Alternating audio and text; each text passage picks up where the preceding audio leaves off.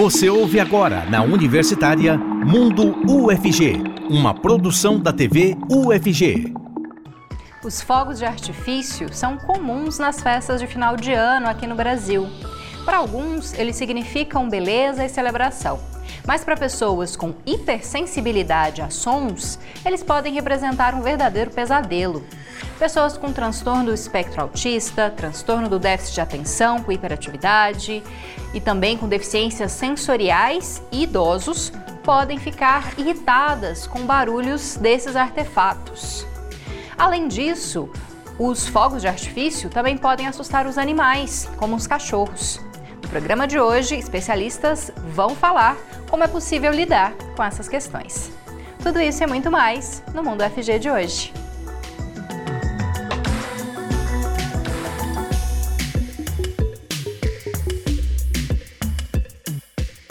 Olá para você que nos acompanha pela TV UFG e pela Rádio Universitária 870 AM. Eu sou a Camila Maia, uma mulher cis, de pele clara, com cabelos escuros na altura dos ombros, olhos também escuros. Hoje uso uma roupa preta e estou de óculos. Estou em pé no estúdio da TV UFG. Atrás de mim há uma televisão com a logo do Mundo UFG e uma parede colorida em tonalidades de verde, vermelho e laranjado. Daqui a pouco eu me encaminho para um outro espaço do cenário, me sento para conversar com os nossos entrevistados. Eles aparecem em duas telas que ficam à minha direita. E quem faz a interpretação para Libras no programa de hoje é o Diogo Marques, integrante do Labitave. Ele é um homem de pele parda, com cabelos e olhos castanhos e que usa óculos. Bom, agora sim, andando aqui pelo cenário para me sentar e conversar com os nossos primeiros convidados desse programa de hoje. Eles vão falar sobre a relação entre esses sons estrondosos e a audição de pessoas hipersensíveis. Primeira convidada é Ana Paula Barros, jornalista e especialista de um método de educação para crianças autistas. Ela se define como uma mulher branca, com olhos e cabelos castanhos. Olá, Ana Paula, muito obrigada pela sua presença. Bem-vinda ao Mundo FG. Olá, obrigada pela oportunidade de falar um pouco com vocês. Nós que agradecemos. Também vamos conversar com o Guilherme Dutra, fonoaudiólogo e especialista em audiologia. Ele se descreve como um homem branco, magro, com cabelos castanhos escuros e olhos castanhos. Olá, muito obrigada pela sua presença também, Guilherme. Boa tarde, Camila. Boa tarde, Ana Paula. Boa tarde a todos. Muito obrigado pelo convite. Bom, vamos começar então. É, falando inicialmente, né, quem são as pessoas que podem ser afetadas, né, pelos barulhos muito estrondosos e o que, que significa isso também, né, hipersensibilidade auditiva. Queria que a gente pudesse explicar um pouquinho mais. Vou começar com você, Guilherme, depois passo a palavra para Ana. Ok. É, então, a hipersensibilidade, né, ou chamado também pela gente de hiperacusia, é uma patologia que se caracteriza por uma disfunção da audição e provoca essa hipersensibilidade ao som. É, um, é como se a pessoa com a hipersensibilidade não tivesse um filtro do ruído e essa percepção de volume é muito maior do que, por exemplo, para uma pessoa saudável. Tá? A pessoa com hiperacusia, ela sofre muito quando está nesse ambiente exposto a ruído. Né? As queixas mais frequentes é, dor intensa, uma dor pontual, fina no ouvido, é, irritabilidade, algumas relatam taquicardia, elas querem sair daquele ambiente né, o mais rápido possível. E quais pessoas geralmente têm essa hipersensibilidade auditiva? A gente pode apontar esses grupos, Guilherme? Então, Camila, a gente vê essa, essa hipersensibilidade, né, essa característica para alguns grupos. É, o grupo do transtorno do espectro autista, né, que conhecido popularmente como autismo, é, o transtorno déficit de atenção e hiperatividade, que é o TDAH, é, alguns idosos, né, acamados, pessoas também que o estresse pode levar a essa hipersensibilidade. Então, são alguns grupos, algumas pessoas que podem sofrer com essa patologia. Bom, Ana, queria que você também complementasse um pouquinho falando especificamente desse público, né? Que você tem uma especialização específica para tratamento, né? De crianças que têm transtorno do espectro autista. Falasse um pouquinho de como atinge essas crianças e adultos também, né? Que têm o transtorno do espectro autista, é, quando há barulhos muito estrondosos, né? Como os fogos de artifício, volume muito alto. Para eles acontece é isso mesmo que o Guilherme explicou? Então, a gente está nessa época agora de Natal, né? É uma época maravilhosa. Eu adoro, acho que vocês também, né? É uma época que a gente procura renovar, renovar nosso conhecimento, renovar a nossa mente. E a gente tem esse bebezinho Jesus aqui, ó. Vou até trazer ele aqui, porque acho que é mais fácil a gente trabalhar com concreto. Então, o nosso cérebro, a gente nasce, né, como esse bebezinho Jesus, que nós estamos esperando desse Natal. E o cérebro nasce aqui, ó, com as conexões. Só que não está conectado. Cérebro típico, que a gente pode falar que no meu caso é um pouco típico. Quem que é típico, né? Pelo menos eu não tenho nenhum diagnóstico de deficiência nessa parte aqui.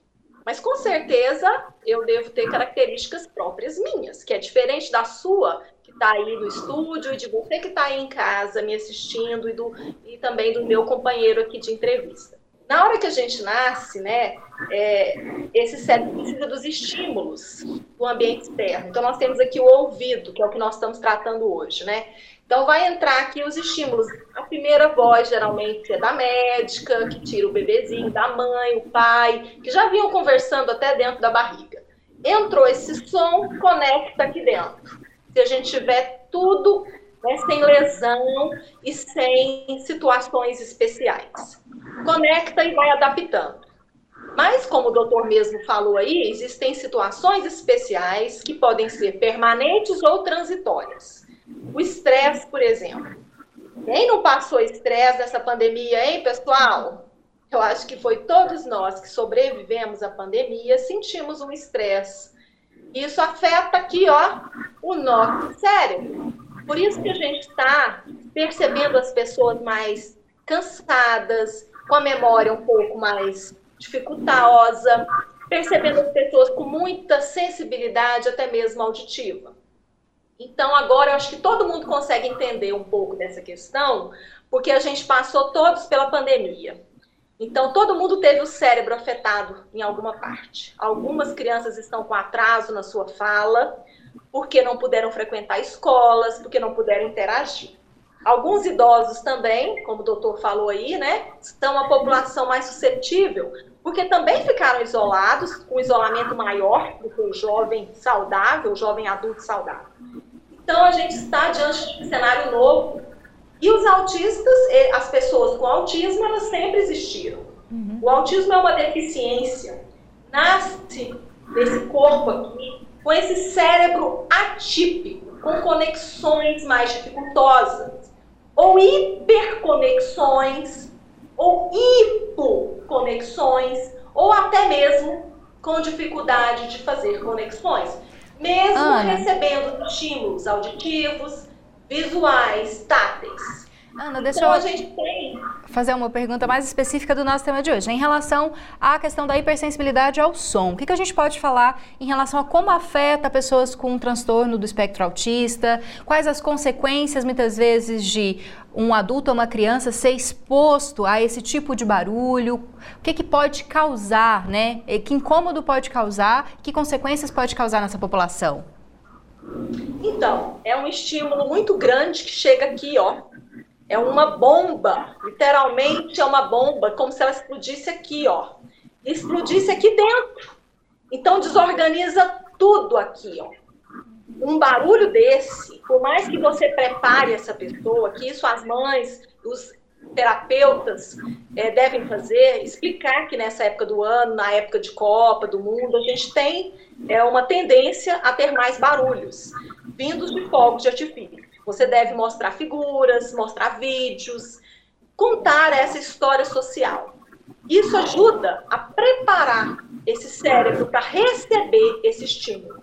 Mas uma, mesmo assim, quando vem esse estímulo e o autista é hipersensível, ou seja, conexões muito fortes aqui dentro, ele tem a sensação de que essa bomba estourou dentro dele.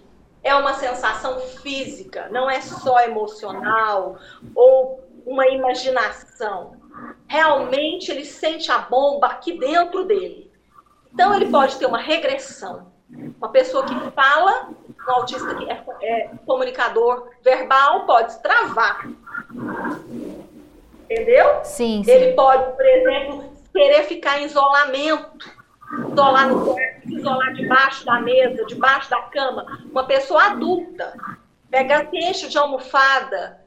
Então, uma outra dica que eu posso te dar é você procurar nessas casas de construção equipamentos de EPI, bloqueadores auditivos, para a gente tentar aqui, ó, bloquear.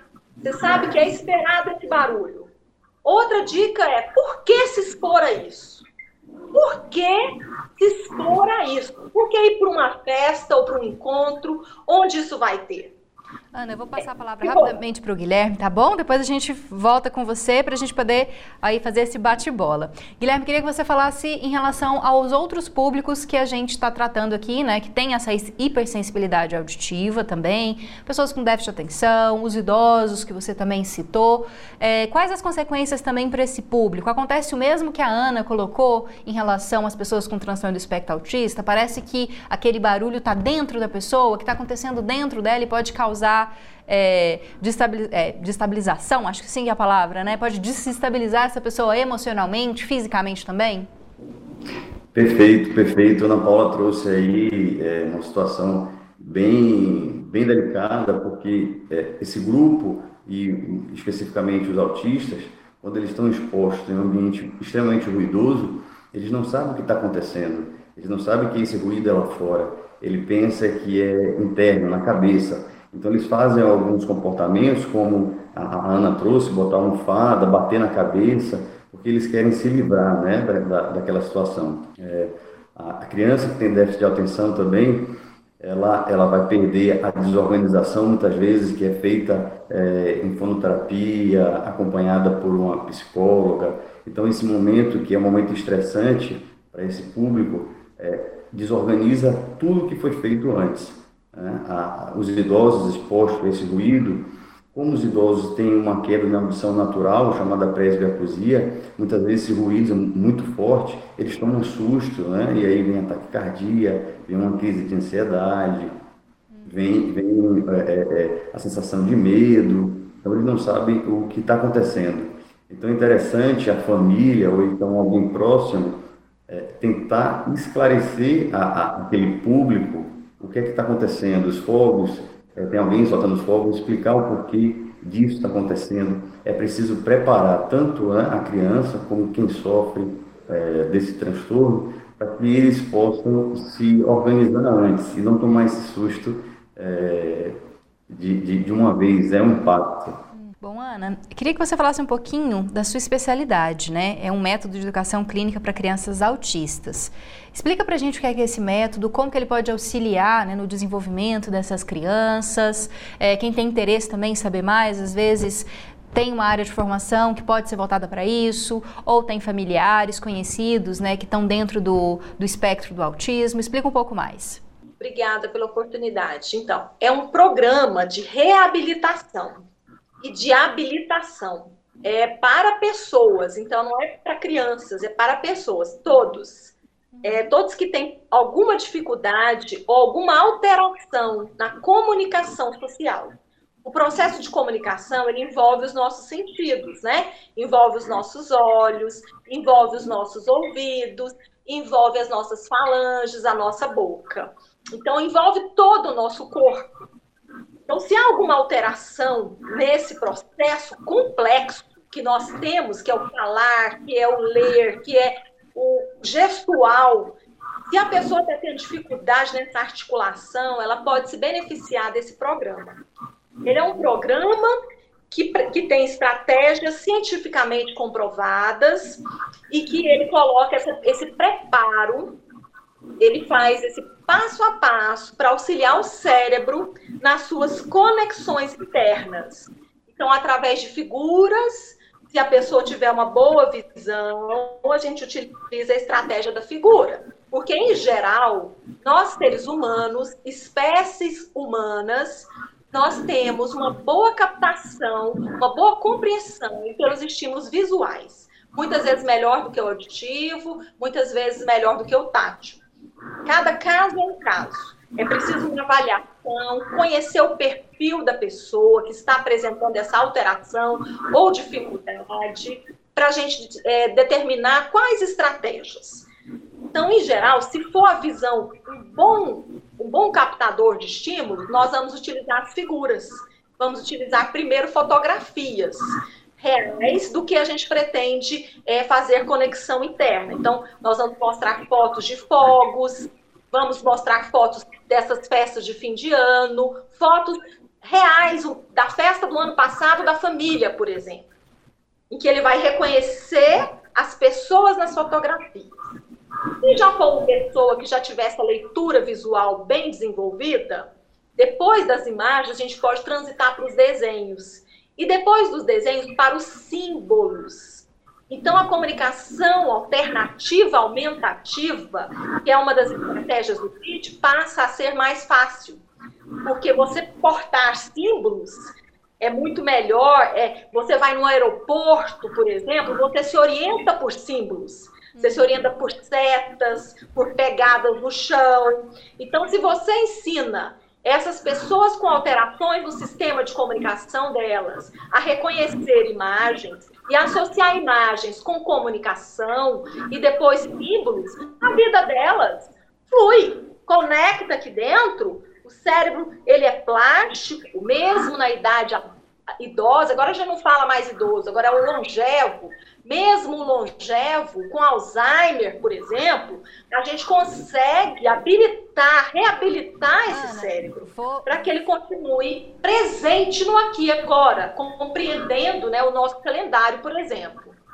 Vou, tive que te interromper para a gente dar a finalização desse bloco. Guilherme, queria só que. Uh, não sei se a gente pode destacar um pouco disso, né? Espero que sim. A gente sabe que em alguns lugares há uma legislação específica, né, para redução de barulhos dos fogos de artifício, tanto para pessoas hipersensíveis como também para os animais, que a gente vai tratar sobre isso no terceiro bloco do nosso programa.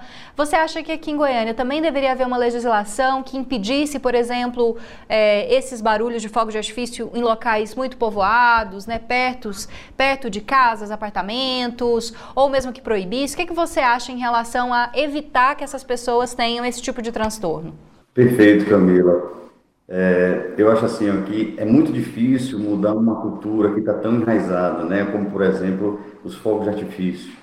Mas é, é, canais de TV, vocês aqui, está dando essa abertura para a gente falar abertamente sobre isso e a gente precisa conscientizar sim, conscientizar o poder público e mostrar que tem pessoas que, que ficam felizes, tem com os fogos, mas tem diversas pessoas que sofrem por isso, né? A gente trouxe aqui é, algumas delas e sim é importante sim o poder público é, tomar atitude, né? Porque nesse período final do ano tem pessoas muito tensas, não sabem como lidar, né? E a intervenção no momento da, da crise é importante. Né? Então acho sim que é, deve tomar uma postura e essa postura deve partir né? Claro que tem muita gente se mobilizando, ativista, é, contra os fogos artifícios com ruído, mas é, o poder público tem que tomar assim, uma atitude, não só em Goiânia, mas ah, no, no Brasil inteiro, né? Tá certo. Bom, nosso tempo está chegando ao fim. Queria agradecer. Muito obrigada, Guilherme, pela sua presença. Eu que agradeço. Muito obrigado. Obrigado pelo espaço. Né? E uma boa tarde a todos. Boa tarde. Muito obrigada também, Ana, pelas suas orientações, esclarecimentos. Eu que agradeço e desejo para vocês e para todos boas festas e que a gente pense e repense como comemorar. Se vai prejudicar alguém, vamos mudar, né, um pouco a nossa festa. Eu acho que essa regrinha de educação emocional é muito válida. Escolher investir o nosso tempo e dinheiro naquilo que não nos prejudica e não prejudica o próximo. Ok? Tá certo. Beijo, Ana. obrigada. Obrigada. Estamos apresentando Mundo UFG, na Universitária. Estamos de volta com o Mundo UFG de hoje.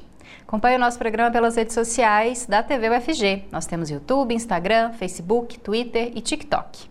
Por esses canais você também pode interagir com a gente. Bom, no programa de hoje nós estamos falando sobre os impactos dos barulhos né, das festas de final de ano, principalmente dos fogos de artifício, para pessoas hipersensíveis. E agora nós recebemos a Nícia Santana, que é otorrinolaringologista. Ela se descreve como uma mulher de pele clara, com olhos e cabelos castanhos. Olá, Nícia, muito obrigada pela sua presença.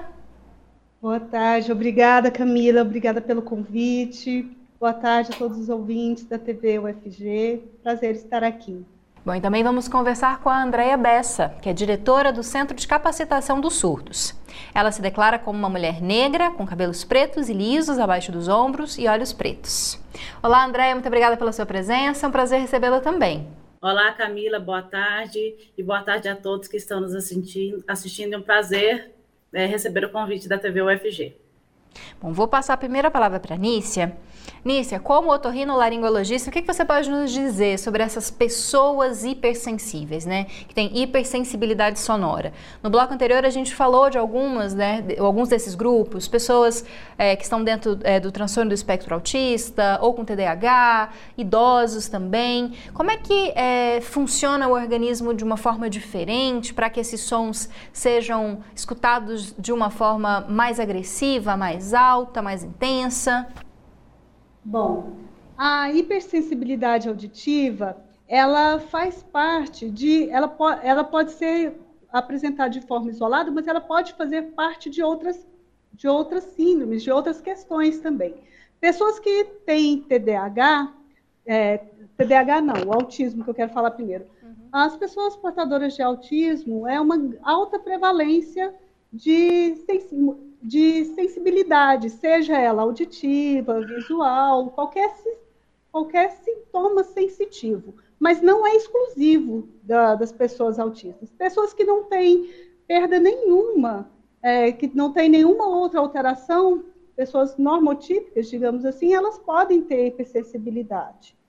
Portadores de perda auditiva também, e existem outras questões que, que podem levar. Então, não é uma regra você ter hipersensibilidade e ter transtorno do espectro autista, por exemplo. É mais frequente, mas não é exclusivo. Certo. Bom, agora falando com a Andrea. Andrea, a Anice até citou, pessoas com perda auditiva podem ser hipersensíveis. Queria que você explicasse isso pra gente. É, é, possível que, por exemplo, mesmo uma pessoa surda se sinta incomodada né, com a vibração é, que, a, que esses barulhos muito altos emitem, emitem, pessoas também com perda de audição podem ser mais sensíveis? Explica um pouco melhor. Bom, é, de maneira geral, é, a sua pergunta, inicialmente eu quero destacar que existem diferentes tipos de perda auditiva que propicia algumas pessoas com surdez ouvir, compreender ou não os barulhos ao seu redor, né? É tipificado como, por exemplo, a perda normal, leve, moderada, severa. Na perda normal, a gente vai ver que a pessoa ela consegue ouvir, por exemplo, o pingar de uma, de uma torneira, o barulho do, das árvores, né? E aí vai sucessivamente até a gente chegar, por exemplo, numa surdez profunda, que a pessoa ela não consegue ouvir, por exemplo, um estrondo, como os fogos de artifício, né? Baseado nas experiências relatadas pelas pessoas surdas, fica evidenciado para nós que somos ouvintes que depende desse nível da perda para a pessoa poder ou não ouvir alguns barulhos, e assim como a sua identidade. Né? Por exemplo, nós temos pessoas que são surdas híbridas, né, que se ensurdeceram no decorrer da vida, que elas conseguem ouvir alguns barulhos, mas elas não conseguem compreender que barulho é esse, se é um estouro, se é um tiro. Já tem pessoas que têm identidade surda, que elas conseguem é, é, sentir os sons, mas não conseguem ouvir. E no caso específico das pessoas aparelhadas, como o aparelho faz uma ampliação grande dos sons, dos barulhos que estão ao redor, elas têm sim é, essa dificuldade, essa sensibilidade é, nesses barulhos mais estridentes. Bom, Nícia, voltando para você, quais as orientações que a gente pode dar? A gente falou de algumas no outro bloco, mas queria também que você destacasse. É, para manter essas pessoas em maior segurança. A gente sabe que nem sempre, mesmo estando dentro de casa, é possível evitar né, a chegada desses barulhos. Às vezes há uma festa muito próxima, a pessoa soltando fogos de artifício em casas ou né, locais perto de áreas residenciais. O que fazer nesse momento para evitar transtorno, evitar o medo né, e o desconforto que esses barulhos podem gerar?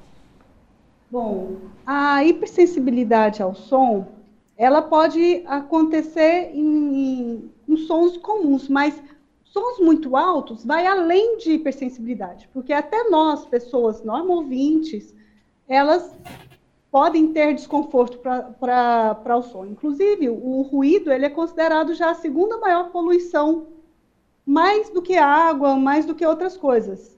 E o ruído, além de, de ter efeitos diretos, com a perda de audição, ele pode ter efeitos indiretos, como transtornos psicológicos, é, alterações de humor, alterações do sono. Então, algumas pessoas, elas podem inclusive ter mais sensibilidade ao som do que outras também, até sons normais. As pessoas, e, neste caso a gente pode ter tanto a, a hipersensibilidade mesmo, uma hiperfonia, ou a gente pode ter, inclusive, misofonia, que são para sons mesmo baixinhos. As pessoas mais sensíveis, elas precisam ser protegidas. Para sons acima do que a gente está habitual, porque um som de explosivo, de fogo artifício, ele é muito acima de um som normal. Em essas circunstâncias, talvez, se você puder afastar essa pessoa desse ambiente, se você usar até inclusive nesses pontualmente fones bloqueadores de som, eles podem ser recomendados em circunstâncias pontuais, em que esses sons são muito estridentes. Hoje em dia, já existem fogos de artifício que são menos ruidosos, para evitar uhum. realmente essa, é, o, essa poluição sonora que está acontecendo, que é desconfortável, inclusive, para os animais, não é só para nós. Né? Os, os bichinhos, nesse período de explosão de fogos ficam incomodados, e não só nós. Né? Então, não só as pessoas mais sensíveis, todos estão expostos ao ruído excessivo. Os mais sensíveis precisam ser mais protegidos. Primeira coisa, talvez também, se você não tem uma posição, se você não tem uma condição de levar essa pessoa para longe desse ruído, se você sabe que essa pessoa vai ser exposta, tenta orientar, através de vídeos, de fotos, para explicar para ela o que está acontecendo, para ela não ficar com tanto medo daquela circunstância. Uhum. Abafadores de ruído é, pontualmente são bem-vindos. Se você não tem como ter os abafadores melhores, pelo menos aquelas borrachinhas que encontram em farmácias podem amenizar, mas o ideal é que você não realmente não exponha essa pessoa ao ruído, porque isso pode, inclusive, desencadear crises né, nas pessoas autistas. Então, e, mas mesmo quem não tem problema pode se sentir muito desconfortável. E alguns volumes, eles realmente causam perda auditiva. Posso até não ter uma audiometria que comprova essa perda auditiva no momento, mas ela é acumulativa ao longo dos anos. Até falando isso mais com a Andréia. Andréia, é possível, como a professora está apontando também, né? Ela já apontou que é possível, então é, ocorre essa perda auditiva muitas vezes por barulhos muito, muito intensos, né?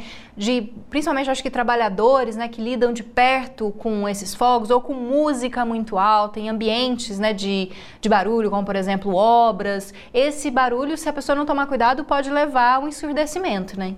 É, sim, é, a gente percebe que muitas pessoas que são expostas a ambientes ruidosos, no decorrer da vida, elas vão tendo perdas auditivas, como bem foi colocado, é, imperceptíveis ao primeiro momento, mas que podem culminar na velhice a uma surdez mais agravada, e principalmente né, os nossos adolescentes que estão aí utilizando bastante esses foninhos de ouvido, que vão acelerando essa perda auditiva e que causa prejuízos no futuro, que muitas vezes nós não percebemos é, de imediato, mas que podem sim acometer problemas mais, mais graves e que a gente orienta a evitar o uso excessivo, a exposição desses é, principalmente dos fones que tapam né, o ouvido, é, fazendo com que é uma aceleração do processo de perda, né?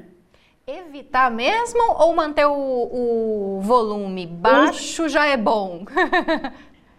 manter, assim, evitar, mas pode sim ser utilizado. Hoje, os adolescentes a gente vê nas escolas, principalmente, né, com o uso excessivo é, dos fones, mas é bom mantê-lo com um volume bem mais baixo, né, do que normalmente, habitualmente, eles estão utilizando. Muita gente também na academia ou correndo, né? A gente sempre vê com aqueles é, fones de ouvido grandes, né? Também é bom. É isso já. Isso é uma cultura, né? Do, é um hábito criado nas academias, nas escolas, qualquer atividade que estamos fazendo, estamos utilizando esses aparelhos e tem que ser realmente utilizado é, com medida, principalmente agora no período remoto também, né? Nós vimos muitos utilizando esse, esse aparelho que pode culminar sim para um futuro problema auditivo. Bom, queria mais orientações também da Nícia. Nícia, quem trabalha em festas, por exemplo, né, em ambientes com muito barulho, muitas pessoas falando ao mesmo tempo, música, ou mora perto de áreas muito barulhentas, como evitar também né, que esse barulho possa cumulativamente gerar o ensurdecimento? Bom, é, é uma dificuldade dependendo da profissão. Se é um DJ que está o tempo todo lidando com aquilo, que pelo menos ele use um abafador de som, né? É um recurso que pelo menos traz alguma proteção. Mas a perda auditiva induzida por ruído, ela é, ela é progressiva, tá? Então, uhum. quanto mais você expor, mais suscetível você vai estar. É, existem em, é, janelas anti-ruído, existem é, circunstâncias, mas o ideal é que o controle da poluição sonora na cidade ocorra. Né, uhum. Que não tenham volumes de, de som muito acima do permitido. Inclusive, ah, se nos fones de ouvido, ela falando dos adolescentes e das pessoas em uso de fone de ouvido, se você está do lado de alguém que você está ouvindo o que ele está ouvindo, provavelmente aquele volume está acima do volume que deveria estar ouvindo. Então, perdas auditivas, volumes persistentes, ah, eles realmente, acima de 80 decibéis, eles podem culminar com perda de audição. Então, o controle ambiental da poluição sonora é uma coisa muito, muito preocupante, uhum. pouco falada, digamos assim. Nícia, então você também corrobora com o Guilherme, né? Que é importante que haja uma legislação específica para evitar esses ruídos, para orientar e educar a população né, em relação aos fogos de artifício, a volumes muito altos? Sim. É, é importante que tenha um controle disso.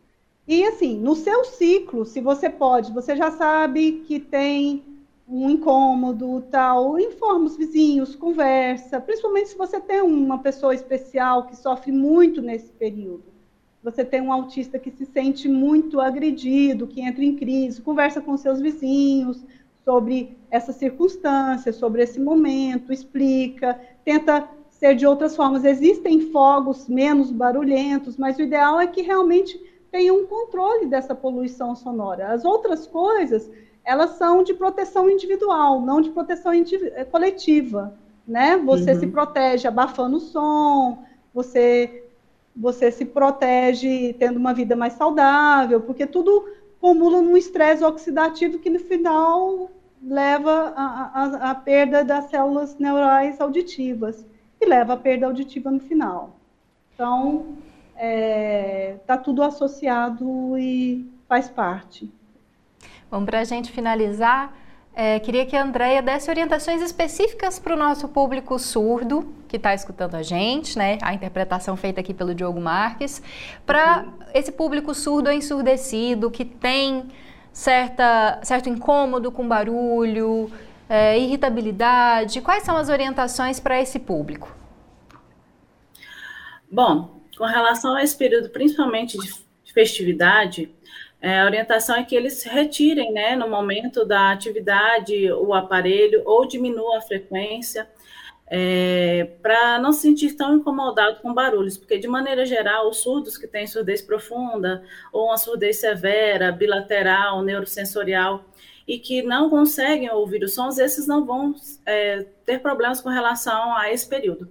Mas esses outros surdos que são aparelhados e que se sentem, é, tem uma, é, é uma sensibilidade com relação ao som, a orientação é que nesse momento eles retirem esse aparelho para poder passar com uma tranquilidade maior, ou mesmo como a, a profissional ao lado acabou de dizer, colocar o abafador para evitar esse estresse nesse período de festividades, né? Tá certo. Muito obrigada, André, pela sua presença. Muito bom poder contar com você aqui. Obrigado, Camila. Precisando, estamos sempre à disposição. Obrigada também, Nícia, pelas suas orientações, por estar aqui com a gente no Mundo FG. Obrigada pela, pela oportunidade, um ótimo festa, ótimas festas para vocês. Tá? Obrigada pelo convite, estou à disposição. Bom final, bom final de ano para as duas, né? A gente já nos últimos dias, um ótimo 2023, tanto para a André quanto para a Anícia.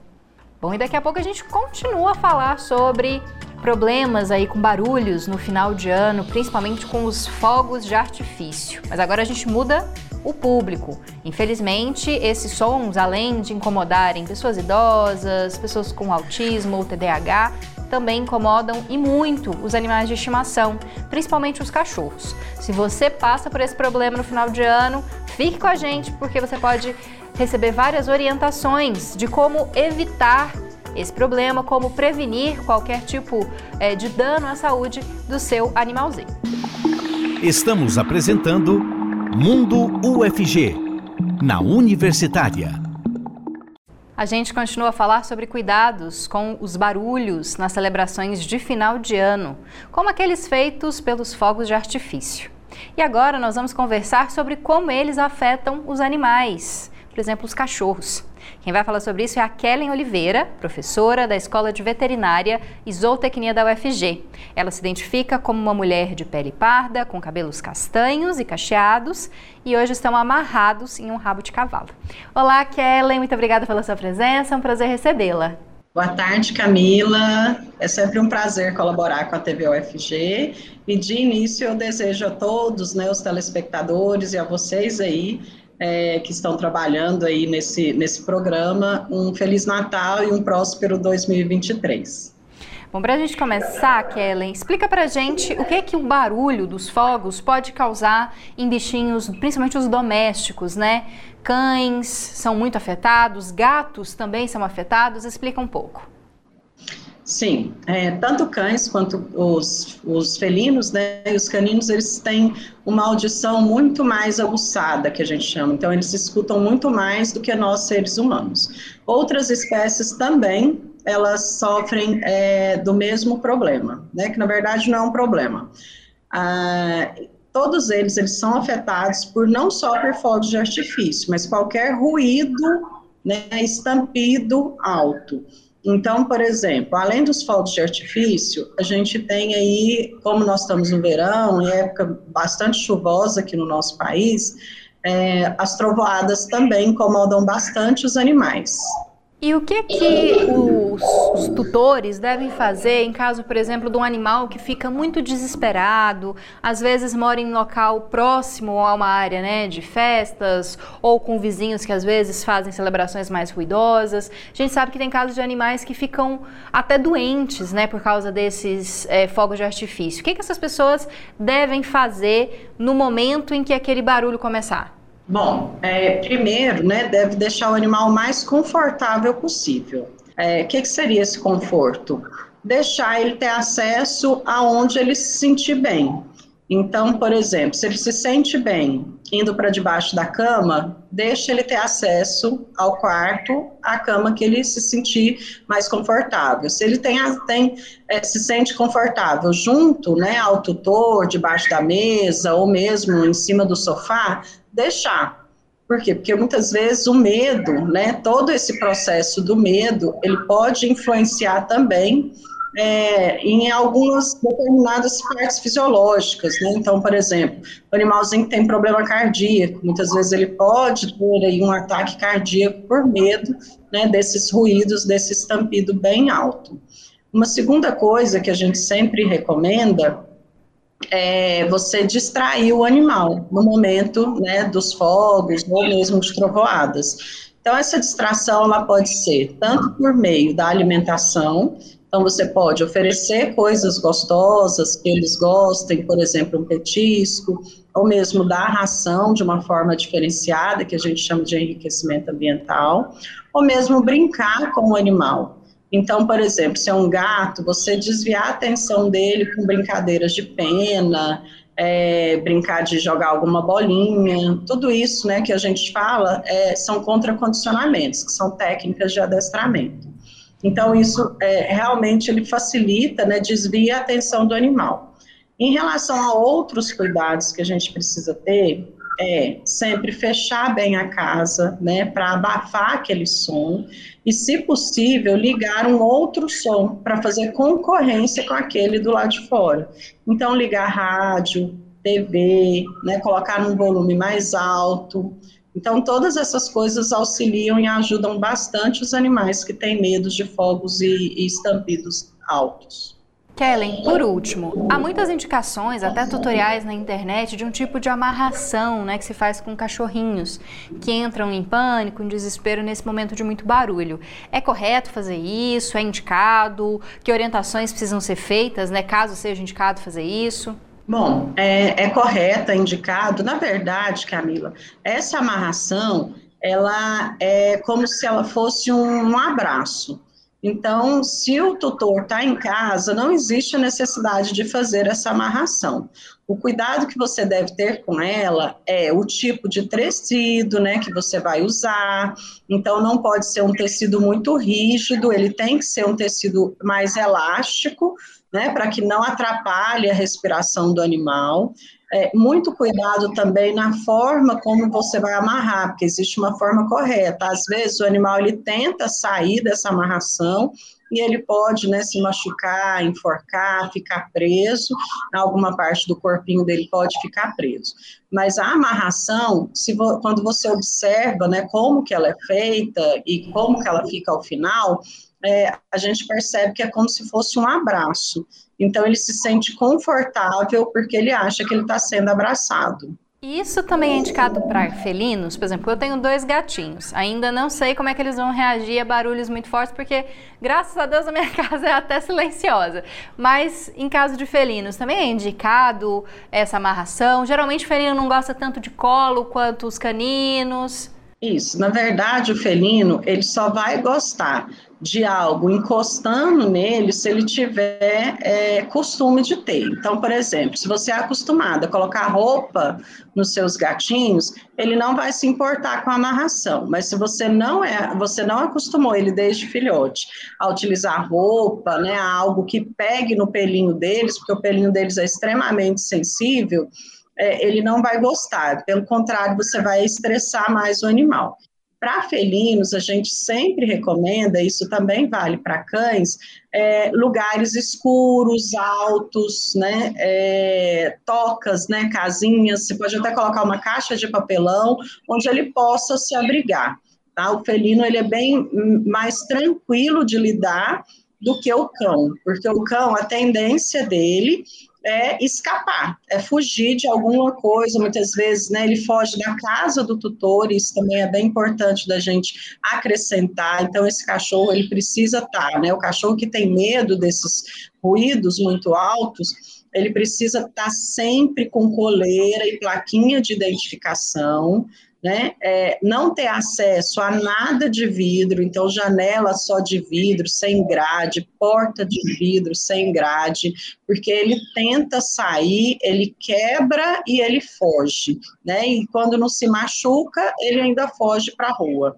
Então, muito cuidado com isso. O felino não, o felino, se ele achar é, um espaço entre o sofá e a parede, ele vai se esconder ali, ele não tende a ir para a rua, já o cachorro sim. Tem que te interromper porque o nosso tempo está terminando, mas muito obrigada pelas orientações e bom final de ano para você. Eu que agradeço. Boa tarde para todos. Bom, e uma pesquisa que está sendo realizada pelo Instituto. Opa! Agora sim! Uma pesquisa realizada pelo Instituto de Química da UFG permite a ampliação da detecção de linhagens da, do vírus que causa a Covid-19. Isso com mais agilidade e baixo custo. Essa pesquisa foi publicada recentemente na revista acadêmica estrangeira Analyst. O Paulo Estrela, que é um dos pesquisadores envolvidos nessa pesquisa, nos traz mais informações sobre o estudo. A vigilância genômica, ou seja, o rastreio das variantes que estão em circulação em uma determinada população, ele é um assunto de extrema importância a nível global. Vista essa importância, normalmente quando uma amostra é positivada para a Covid-19, ela é então encaminhada para fazer o sequenciamento genético onde é determinada qual é a variante daquela amostra. O problema reside no fato de que, devido a, ao elevado custo e a difícil aplicação em larga escala do sequenciamento genético, uma pequena fração das amostras são de fato sequenciadas, gerando aí então um atraso na identificação de novas variantes como nós não temos uma capacidade de ampliar o sequenciamento genético, o que nós podemos fazer é racionalizá-lo. E é nisso que vai auxiliar o teste envolvido aqui pela Universidade Federal de Goiás. Esse teste é baseado na técnica RD-LAMP e ele permite a identificação de mutações que são características de cada variante. Assim, é, ao, ao, ser positivada a amostra para Covid-19, antes de ser direcionada ao sequenciamento, essa amostra pode ser passada pelo teste RD-LAMP e as amostras que já têm as variantes, que já são de nosso conhecimento, elas já são identificadas, restando apenas as possíveis amostras que são suspeitas de ser uma nova variante, que serão é, priorizadas no sequenciamento genético. Para finalizar o nosso programa de hoje, você confere as nossas últimas dicas do ano sobre eventos, serviços e editais aqui da Universidade Federal de Goiás.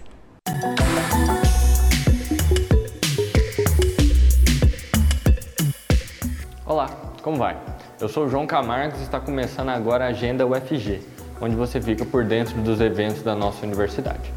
Sou um jovem adulto de pele branca com cabelos castanhos na altura dos ombros Estou em um corredor de um prédio da UFG com janelas de vidro de ambos os lados. E aí, vamos embora conferir tudo que está rolando na UFG? Para começar por hoje, o Hospital das Clínicas da UFG está selecionando projetos para o Programa de Iniciação Tecnológica da Rede Abser. O edital é voltado para os alunos de graduação da UFG e vai oferecer cinco bolsas de 400 reais mensais por um período de 12 meses. O prazo de submissão dos trabalhos vai até o dia 12 de janeiro e o projeto tem início no dia 1 de março de 2023. Para mais informações, acesse o site gov.br/ebser. Já no ano que vem, do dia 8 ao dia 10 de fevereiro, será realizado o 19º Seminário de Pesquisa do Programa de Pós-Graduação em Educação da UFG. O seminário tem como temática a pesquisa e a formação em tempos de resistência, desafios, reconstruções e ressignificações para receber o certificado de participação desse evento, é necessário estar inscrito como ouvinte ou como apresentador de trabalho. Ambas essas opções são gratuitas e para mais informações acesse o site ppge.feufg.br. E para finalizar por hoje, você sabia que a TV UFG lançou uma série documental?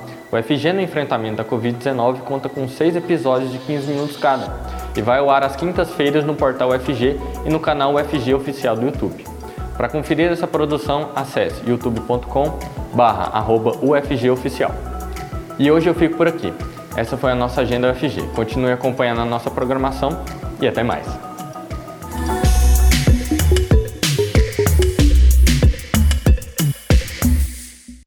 Assista qualquer um dos nossos episódios no canal da TV UFG no YouTube. Lá ocorre a transmissão e também ficam disponíveis todos os nossos episódios. Se quiser sugerir alguma pauta, entre em contato pelo WhatsApp. O número vai aparecer aqui na tela, 62991811406. Aproveite também para baixar o nosso aplicativo. Aparece aqui na tela também um código digital. Você aponta o seu celular, com modelo Android para ele, e pode baixar o aplicativo gratuitamente. Eu termino o Mundo FG de hoje por aqui, mas segunda-feira nós estamos de volta a uma hora da tarde em ponto. Muito obrigada pela sua audiência. Até mais! Você ouviu na Universitária Mundo UFG, uma produção da TV UFG.